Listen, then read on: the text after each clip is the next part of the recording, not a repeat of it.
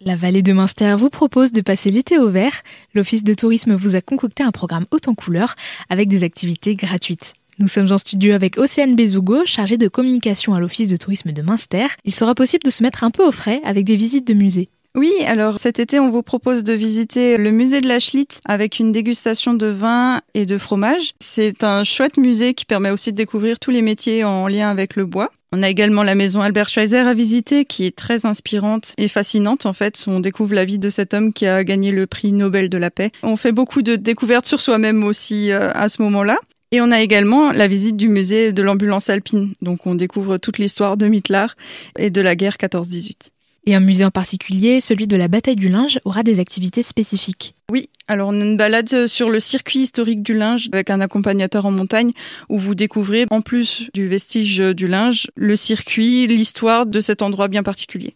L'été au vert de Münster, ce sera l'occasion de découvrir l'artisanat local. C'est une nouveauté euh, cette année. On peut visiter l'atelier du fond de cloche de Monsieur Eglister qui vous explique les étapes de fabrication de cette cloche. Et on a également euh, des démonstrations de tournage sur bois à l'atelier Au Bonheur des Ours, qui est aussi un beau métier à découvrir. On pourra également en apprendre plus sur celles qui font le paysage alsacien, les cigognes.